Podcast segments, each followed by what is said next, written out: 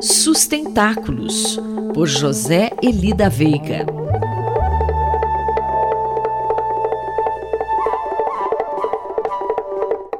Professor José Elida Veiga, bom dia. Qual será o tema de sua análise hoje em Sustentáculos? Bom dia, Quinto. Bom dia a todas e a todos. Impossível que esta coluna não comece falando do Bruno Latour, que faleceu na madrugada desse domingo, fazem alguns dias só. Uma notícia muito triste, porque o Latour foi uma das mentes mais importantes, com certeza, do, do século XX e esse começo do século XXI. É até difícil dizer o que ele era, porque aparentemente eu diria que é principalmente um antropólogo, mas hum, o mais comum é que ele apareça como sociólogo e principalmente hoje em dia a referência é mais de que ele seria um filósofo. O fato é que nos anos, desde os anos final dos anos 70, ele fez pesquisas de antropologia eh, junto a pesquisadores científicos, né? E daí resultou um livro que existe em português, muito importante, que chama A Vida de Laboratório, a produção dos fatos científicos, eh, que é ao mesmo tempo, como eu disse, uma pesquisa de antropologia, mas que já é filosofia da ciência na veia. Né? É muito importante esse livro. E eu tenho aqui diante de mim um outro que demorou um pouco mais para sair, que ele só publicou em 91, a edição em português saiu em 94 pela editora 34, e o título é Jamais Fomos Modernos. É quase impossível achar um título melhor para um livro. Então, depois ele enveredou por um, uma área meio. Enfim, falando muito de Gaia, não sei o que, acho que ele se tornou um místico.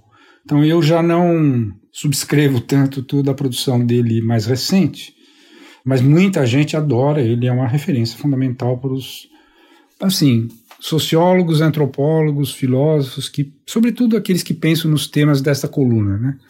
as questões ditas ambientais ou as, a questão, a grande questão da sustentabilidade. Mas há aí uma coincidência com a publicação de um importante livro que trata a questão ambiental. Fale-nos sobre isso, professor. Então, Quinto, é uma tremenda coincidência também, né? Porque ele praticamente resolveu falecer quando nós estávamos comemorando os 60 anos do livro mais importante para tudo que veio a ser chamado de questão ambiental, consciência ambiental, etc. O marco de tudo isso foi o livro Primavera Silenciosa, não é? que foi lançado justamente há exatos 60 anos, da impressão que ele calculou, e a Rachel Carson, autora, lançou um alerta que desencadeou todo o processo que nós estamos ainda vivendo, que talvez esteja ainda no início, né, de tomar consciência da nossa relação com o resto da natureza. E o problema dela principal era que ela estava vendo os agroquímicos principalmente, mas enfim, os químicos em geral, acabar com a natureza, né? acabar com a biodiversidade e tal. Então essa, esse título Primavera Silenciosa tinha a ver com a ideia de que a gente nunca mais ia ouvir um passarinho, coisa parecida.